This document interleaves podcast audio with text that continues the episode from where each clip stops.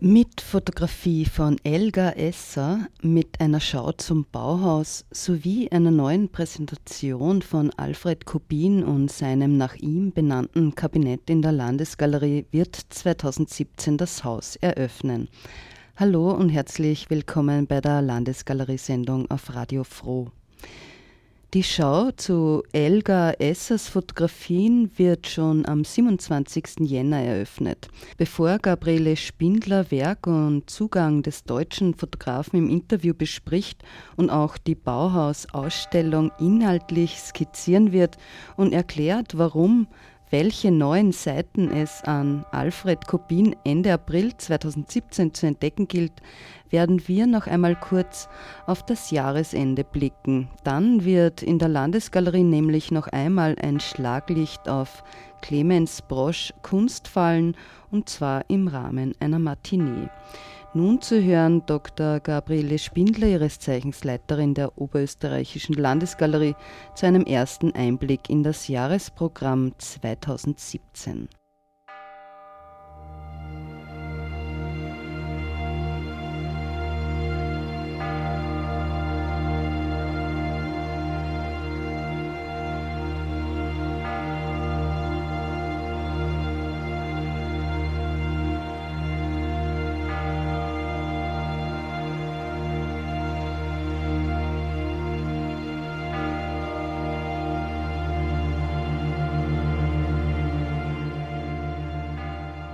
Ja, wir sprechen über den Jahresausblick 2017, was alles in der Landesgalerie passieren wird. Wir haben schon angekündigt, wie das Jahr 2016 endet. Also ein Hauptauftakt nochmal am Sonntag ist ja die Matinee am 18. mit Thomas Macho, ein ganz besonderes Ambiente mit Lesung, Musik und Theorie. Vielleicht ganz kurz noch zur Matinee. Die Ausstellung ist auch noch im Jänner dann zu sehen. Clemens Brosch, Kunst und Sucht des Zeichengenies. Genau, also die Ausstellung Clemens Brosch geht noch bis 8. Jänner und am 18. Dezember, wir haben da schon mal drüber gesprochen, aber aus aktuellem Anlass kann man das jetzt natürlich nochmal dran erinnern, findet eine Matinee statt zum Thema Kunst und Sucht. Und da wird eben Thomas Macho einen Vortrag halten, so eine Kontextualisierung von diesem Suchtthema einfach in der Zeit, äh, in der Lebenszeit von Brosch. Er ist ja 1926 gestorben, hat sich selbst das Leben genommen am 17. Dezember 1926, deswegen eben jetzt auch dieser Gedenktag am 17. und am 18. die Matinee. Also das ist der Anlass, ist jetzt wirklich der 90 Jahre Todestag von Clemens Brosch. Und neben dem Vortrag wird es eben auch eine Lesung geben von einem Schauspieler. Adrian Hildebrand wird aus Briefen und Tagebüchern von Clemens Brosch lesen, begleitet von Suyan Kim am Klavier, auch mit Musik aus der Zeit. Also es wird sicher so ein ganz spannender, schöner Vormittag. Das Ganze beginnt schon um 9.30 Uhr mit einem Frühstück, wenn man möchte und Vortrag, Lesung, Konzert beginnt dann um 11 Uhr am Sonntag. Ich war jetzt eben noch kurz in der Ausstellung Clemens Brosch, eine riesige Wand, da steht ja auch symbolische Bildwelten, für das ist ja auch bekannt, aber wie aktuell Brosch eigentlich noch immer ist, sind ja auch seine Zeichnungen, Dokumentationen über den Krieg, der Syrienkrieg, wie aktuell das ist. In der Ausstellung gibt es ja auch Goyas zu sehen. Ja, also beim Thema zum Ersten Weltkrieg, die Kriegszeichnungen von Clemens Brosch, die natürlich eine leider auch brennende Aktualität immer noch haben, insofern als sie eben den Krieg an sich benennen, sind eben als Gegenüberstellung, als Vergleichsbeispiele Werke von Francisco de Goya zu sehen, und zwar eben aus diesem ganz berühmten Kriegszyklus von Goya, der also ganz eindeutig Clemens Brosch beeinflusst hat. Man kann wirklich an den Werken von Brosch erkennen, da gibt es Spuren von Goya. Er hat das natürlich selbstständig und eigenständig interpretiert, aber es gibt da auf jeden Fall dieses Vorbild Goya, zeigt sich auch ein wenig in diesem spanischen Titel Siesta der Henker, ist dieses eine Blatt betitelt, bei dem man besonders gut diese Bezüge zu Goya erkennen kann? Und Goya war sicher einer der ersten Künstler, die in diesem berühmten Zyklus Desastres de la Guerra heißt der, in diesem äh, Radierzyklus einfach die Gräuel des Krieges auch sehr drastisch und sehr deutlich eben beschrieben hat, zeichnerisch erfasst hat. Und das macht eben auch die Berühmtheit dieses Zyklus aus. Und Clemens Brosch hat diese Thematik einfach aufgegriffen und aus Anlass seiner eigenen Kriegserfahrung im Ersten Weltkrieg, die ja sein Leben nachhaltig eigentlich schicksalhaft beeinflusst hat und, und einfach ihn traumatisiert hat, letztlich kann man so sagen, die Kriegserfahrung. Und das kommt eben in diesem Raum sehr deutlich zum Ausdruck.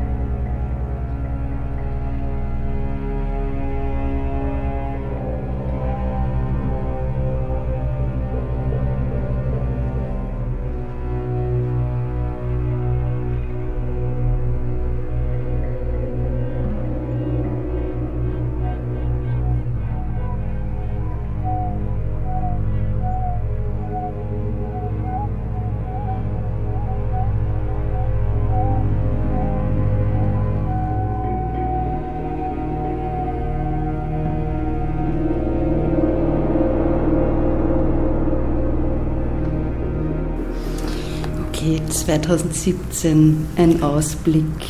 Genau, 2017 in der Landesgalerie. Wir werden das Ausstellungsprogramm wieder so aufbauen, dass wir drei große Ausstellungen im zweiten Stock zeigen werden. Also wie gehabt, drei Ausstellungen. Es beginnt mit Elga Esser Etas. Das ist ein deutscher Fotograf Elga Esser, den wir erstmals in Österreich in einer musealen Einzelausstellung zeigen können. Elga Esser war Becherschüler, hat sich aber in seiner Kunst relativ weit von dieser rein dokumentarischen, sehr sachlichen Ausdrucksweise von Bernd und Hiller Becher entfernt und zeigt in Linz primär Landschaftsfotografien. Sehr vieles davon ist in Frankreich entstanden. Er hat immer wieder längere Aufenthalte in Frankreich und seine Landschaftsfotografie ist ein sehr individueller Zugang zum Thema Landschaft, ein sehr ein fast zeitloser Zugang und inszeniert diese Orte, die also wirklich fast zeit- und, und ähm, bezugslos erscheinen. Es hat sowas, auch so etwas Entrücktes zum Teil. Wir sitzen ja hier vor dem schönen großen Katalog von Esser, weil Sie sagen, dieses zeitlose die Abwesenheit von Menschen fällt genau, auf ja. und äh, schwarz-weiß, sind das zwei so genau, Kriterien? Genau, absolut, weil man sich dann die Frage stellen kann, wie entsteht das, wie kann man überhaupt Bilder machen, die die, die Zeit eben nicht verraten, weil ja überall eigentlich die Spuren sind, der Gegenwart ja zu finden sind. Er sucht wirklich auch Orte und er wählt dann auch sehr oft eben schwarz-weiß für seine Bilder, um eben dieses Ziel zu erreichen, aber eben auch, es sind auch die Orte. Ja. Also es sind immer ganz sehr oft abgeschiedene Orte und Frankreich ist ja voll von Kulturdenkmälern, aber er sucht da wirklich auch entlegenere Orte auf, die, ähm, wie er das dann genau macht, dass er manche auch berühmtere Orte ohne, ohne Touristen sozusagen zu fotografieren schafft, das müssen wir ihn dann selbst nochmal fragen im Jänner, wenn er dann äh, bei der Eröffnung auch da ist. Sicher ist jedenfalls, es wird so eine ganz äh, ruhige, aber spannende Schau, relativ kontemplativ von diesen äh, Landschaften und Ansichten her. Und es ist eine Schau, die tatsächlich explizit für Linz zusammengestellt ist. Also es freut uns sehr, dass er sich wirklich völlig hier auf den Raum eingelassen hat und hier eine ganz eigene Zusammenstellung für Linz gemacht hat. Man kann hier nachlesen, Elgar Esse ist ja eher ein junger Künstler, geboren 1967. Und diese Orte, die man hier auch sehen kann, also Kirchen, Ruinen, ist die Ruine oder etwas, wo man sieht, wie der Zahn der Zeit an etwas nagt, ist das auch so ein Thema bei ihm, Verfall oder? Also die Ruine ist sicher auch symbolhaft zu verstehen in seinem Werk, ganz sicher, steht natürlich immer für den Verfall, für die Vergänglichkeit letztlich auch alles Menschlichen oder alles. Die Vanitas. Genau, genau, steht sicher auch dafür. Abgesehen davon sind es aber einfach auch immer technisch sehr anspruchsvolle Fotografien. Also Elga Esse experimentiert auch immer wieder mit fotografischen Techniken des 19. Jahrhunderts. Er arbeitet direkt oft auf Kupferplatte und stellt diese Platten dann aus. Also das sind, haben auch so eine ganz besondere Oberfläche dann, also eine besondere Haptik einfach, weil das eben nicht das Foto ist, wie wir es kennen, sondern eben auf dieser Platte präsentiert wird. Also die Ausstellung wird sicher jetzt auch nicht so eine ganz klassische Fotoausstellung, sondern man wird sich da, man wird da sicher in manchen Fällen auch staunen, wie vielfältig dieses Medium sein kann oder wie man das sozusagen auch experimentell immer wieder neu definieren kann.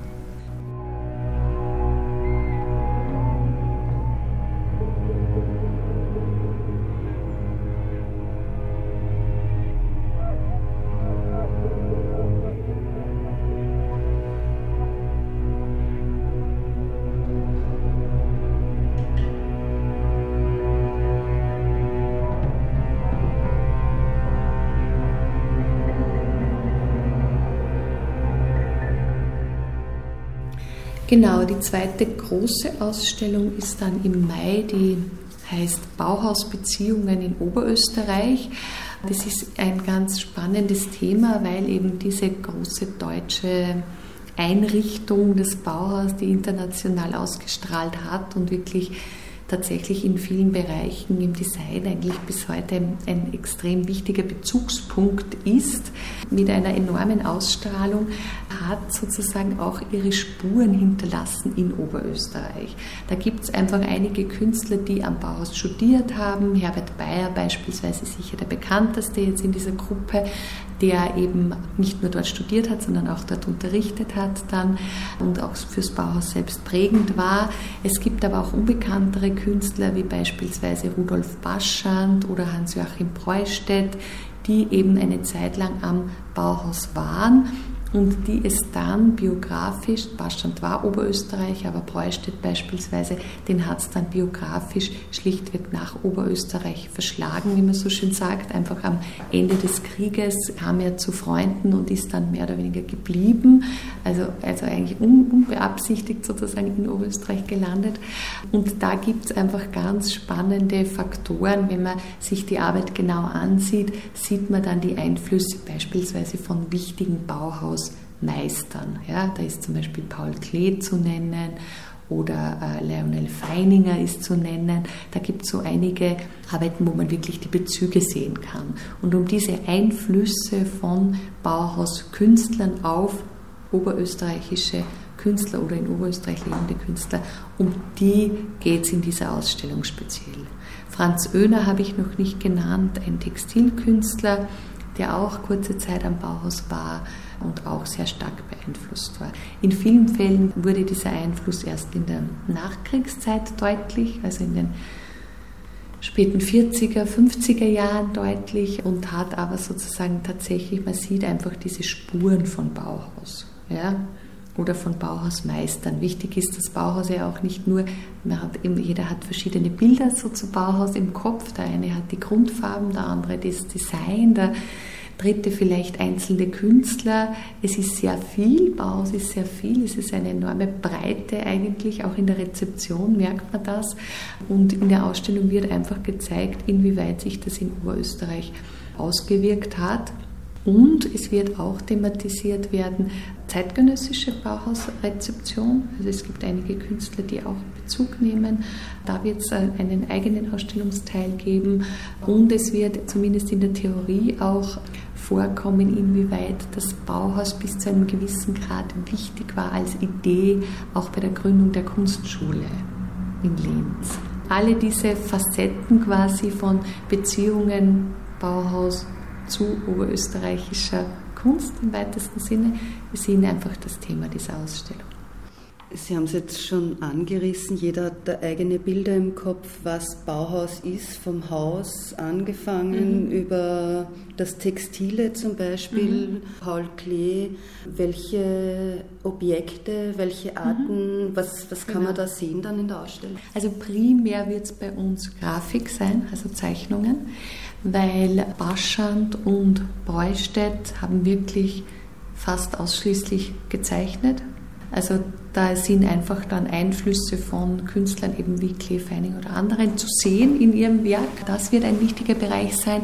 Bei Bayer geht es darüber hinaus. Bayer war ja sehr vielfältig in seiner künstlerischen Produktion, wirklich von der Zeichnung, Malerei hin zum skulpturalen, Typografien hat er entwickelt, also wirklich auch angewandte Bereiche. Also da wird es eher vielfältig. Wir wollen aber jetzt auch uns nicht wiederholen. Es gab ja eine Bayer-Ausstellung vor einigen Jahren im Lentos, auch schon wieder einige Jahre her, aber trotzdem. Jetzt haben wir bei Bayer primär Fotografie ausgewählt. Da gibt es so schöne Fotoserien, die zum Teil auch noch nicht zu sehen waren. Also wir haben da einiges auch in der eigenen Sammlung, das wir noch nicht gezeigt haben. Wird es einiges an Fotografie geben. Bei Öner natürlich Textiles. Öner war Textilkünstler, Teppichentwürfe und so weiter. Also so ist sozusagen die, die Aufteilung bei uns.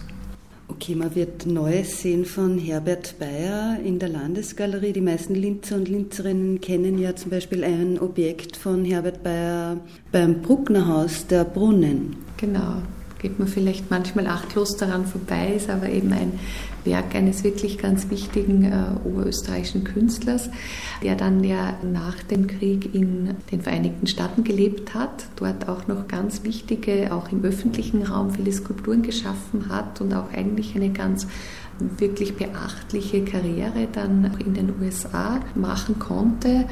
Also wirklich eine sehr spannende und auch international präsente Figur eigentlich des letztlich des oberösterreichischen Kunstbetriebs jetzt von der Herkunft her. Bauhaus hatte die Architektur verändert und auch Design maßgeblich geprägt. Sie haben es jetzt kurz erwähnt, es werden auch zeitgenössische Bezüge in der Ausstellung genannt, also vorgestellt. Können Sie da ein paar Worte sagen über Protagonistinnen beziehungsweise wo oder wie man Bauhaus heute noch finden und spüren kann? Also bei den zeitgenössischen Bezügen wird es wirklich rein, äh, werden rein künstlerische Arbeiten ausgestellt. Es gibt immer wieder einfach Künstlerinnen und Künstler, die sich auf Bauhausideen oder auch zum Beispiel auf die Rezeption von Bauhaus konzentrieren ja, oder darüber arbeiten. Anna Attacker zum Beispiel hat sich an hat über Fotografien von Bauhausmeistern gearbeitet und hat da diese ganze Frage auch der Gender Gerechtigkeit sozusagen äh, daran äh, erforscht, weil da gibt es dann so Fotografien, wo dann die Männer alle benannt sind und die Frauen nicht, wo keiner mehr weiß, wer war, wer war das eigentlich und so. Ja. Also und auch die, die Geschlechterverhältnisse sind einfach damals, also es gab wirklich endlos viele Bauhausmeister, wo sind die Frauen in der Zeit. Also solche Themen beispielsweise. Da gibt es einfach einige Arbeiten, da ist die Auswahl auch nicht jetzt in, in, in jedem einzelnen Detail fixiert, aber das wird sicher auch ein Teil sein, um sozusagen das Ganze auch entsprechend in die Gegenwart zu führen. Ja. Also wir können jetzt keine große Diskussion über, über Bauhaus Design das, oder inwieweit das in der Gegenwart hereinspielt oder so, das wäre jetzt wieder ein ganz eigenes Kapitel, aber in der bildenden Kunst exemplarisch einfach werden hier Arbeiten zu sehen sein. Und dann gibt es parallel im ersten Stock der Landesgalerie, also im Wappensaal, eine Ausstellung, die ein wenig mit der Bauhaus-Ausstellung zusammenhängt, aber trotzdem was Eigenes thematisiert. Und zwar äh, eine Gegenüberstellung des Werks von Herbert Bayer und Sepp Maltan. Sepp Maltan war wie Bayer eben auch Bauhausschüler und ist so ein wenig eine Entdeckung, weil eigentlich als Künstler überhaupt nicht bekannt. Er hat sich auch später aus dem Kunstbetrieb zurückgezogen. Aber Bayer hat mit Maltan eine längere Italienreise gemacht, 1923, 1924. Und da sind ganz tolle Aquarelle, Zeichnungen entstanden auf dieser Reise. Und in dieser Ausstellung werden eben die Werke der beiden gegenübergestellt und gezeigt und es wird auch diese Reise nachvollziehbar sein, also welche Stationen und so weiter und dann auch mit Bildern immer wieder illustriert. Das ist uns jetzt insofern ein besonderes Anliegen, das zu zeigen, weil die Bayer-Arbeiten aus dieser Zeit und von dieser Reise zu einem großen Teil bei uns in der Sammlung sind. Seit 2001 oder 2002 gab es eine Bayer-Ausstellung hier im Haus Herbert Bayer vor allem Architektur, ja, damals auf Architektur bezogen. Und da kam eben ein großes Konvolut an Arbeiten von Bayer ans Haus, die einfach nie seit daher nie ausgestellt waren. Und die zeigen wir jetzt eben aus Anlass dessen, dass wir sie gegenüberstellen mit Arbeiten des zweiten Künstlers, eben Sepp Maltan. Und wo man diese Reise sehr schön nachvollziehen kann, einfach von den beiden neue Schätze und Zusammenstellungen aus der eigenen Sammlung. Genau, also die Sammlung bietet immer wieder Anlass, auch äh, an Projekte heranzugehen. In dem Fall ist der Teil von Malta geliehen, der Rest kommt aus der Sammlung und es ergeben sich da immer wieder schöne Anknüpfungspunkte.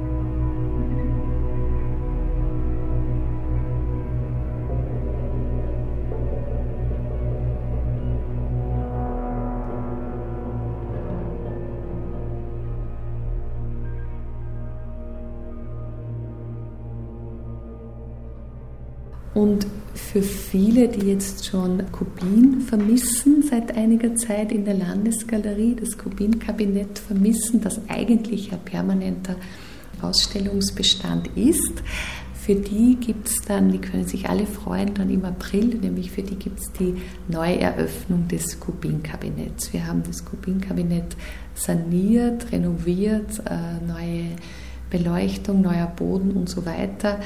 Das war doch schon ein wenig in die Jahre gekommen und hat jetzt wirklich, ähm, war an der Zeit, das äh, neu einzurichten. Wir haben jetzt auch eine neue Gestaltung, an der wir gerade arbeiten und das wird am 26.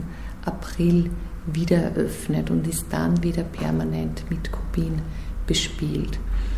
Die erste Ausstellung wird so eine Auswahl einfach aus den Höhepunkten des Werkschaffens von Kubin sein. So im Kubin-Kabinett haben etwa 30 Arbeiten von Kubin, können dort ausgestellt werden und das werden wir wirklich diesmal mit so einem einfach mit einem Überblick über sein Schaffen anhand wirklich wichtiger Werke aus allen Phasen einrichten. Dazu zeigen wir dann für alle Kubin-Fans auch noch eine kleine Sonderausstellung zum Thema eine andere Seite, also eine andere Seite von Kubin, insofern als sich diese Ausstellung mit Humor, Ironie, mit Grotesken bei Kubin beschäftigt und man Kubin ja oft so äh, etikettiert mit diesem abgründigen, diesem ähm, auch etwas abseitigen Welten. Äh, und da kommt eben auch so diese durchaus humorvolle Seite oder der Punkt, an dem sich dieses Groteske mit dem eben oft auch äh, humorvollen verbindet, kommt in dieser Ausstellung zur Sprache. Ja, weil wo der Abgrund ist, ist ja der Humor oft nicht oft weit. Oft nicht weit, genau, genau. Also deswegen ist es an sich ist es logisch. Andererseits verbindet man Kubin trotzdem oft so mit dem Unheil, mit den Schattenseiten, mit diesem, ja. Und hier ist eben äh, sicher, also hier legen wir eben dann einen Schwerpunkt auf das, auf die andere, auf eine andere Seite. Wir haben das eine andere Seite genannt, weil es ja auch diesen Roman von Kubin gibt, die andere mhm. Seite, dieser berühmte Kubin-Roman. Und der ist auch der eigentliche Anlass ein wenig für diese Auswahl, weil die, es gibt eine Kubin-Oper von Michael Obst und die wird im Musiktheater gezeigt werden. Eine Oper eben zur anderen Seite von Kubin. Die ist ab äh, Mai im Musiktheater und das war für uns so ein Anlass, jetzt nicht nur die Neueröffnung des Kubin-Kabinetts, sondern eben auch diese Ausstellung zu zeigen, um sich hier eben in so einen weiteren Kubin-Schwerpunkt einfach in Linz hier einzuklinken. Das ist mittlerweile ein großes Projekt geworden, weil ganz viele im nächsten Jahr sich dann mit Kubin beschäftigen, also eben Musiktheater, die Oper, dann wir mit den beiden Ausstellungen, dann auch das Festival 4020, das äh, die andere Seite zum Thema macht, musikalisch zum Thema macht. Äh, das Stifterhaus wird sich mit einem Projekt einklinken. Also es ist so ein, eine schöne Kooperation zwischen verschiedenen Kunst- und Kulturinstitutionen in Linz, die eben sich dann alle mit Kopien eine Zeit lang auseinandersetzen. Kubin ist ja ein wichtiger Protagonist hier im Haus. Sie haben jetzt erzählt, es gibt dann diese neue Ausstellung Eine andere Seite, wo der Humor beleuchtet wird. Entdecken Sie auch als Kubin-Kennerin dann doch immer wieder eine neue Seite bei Kubin? Oder? Naja, das Werk ist tatsächlich unerschöpflich eigentlich von Kubin. Ja. Also allein schon seine lange Lebensdauer hat natürlich eine unglaubliche Menge an Werken, aus der sind diese Werke entstanden, sodass es wirklich fast unerschöpflich ist. Ich meine, natürlich kommt man letztlich dann auf verschiedene Werkphasen, die dann auch in sich natürlich schon ähnliche Züge haben, aber ich, die Themen, äh, die man zu Kubin machen kann, es ist tatsächlich so, weil wir hatten ja das Kubin-Kabinett auch jahrelang immer wieder neu bestückt. Grafik ist ja, darf ja nicht länger als drei, vier Monate gezeigt werden.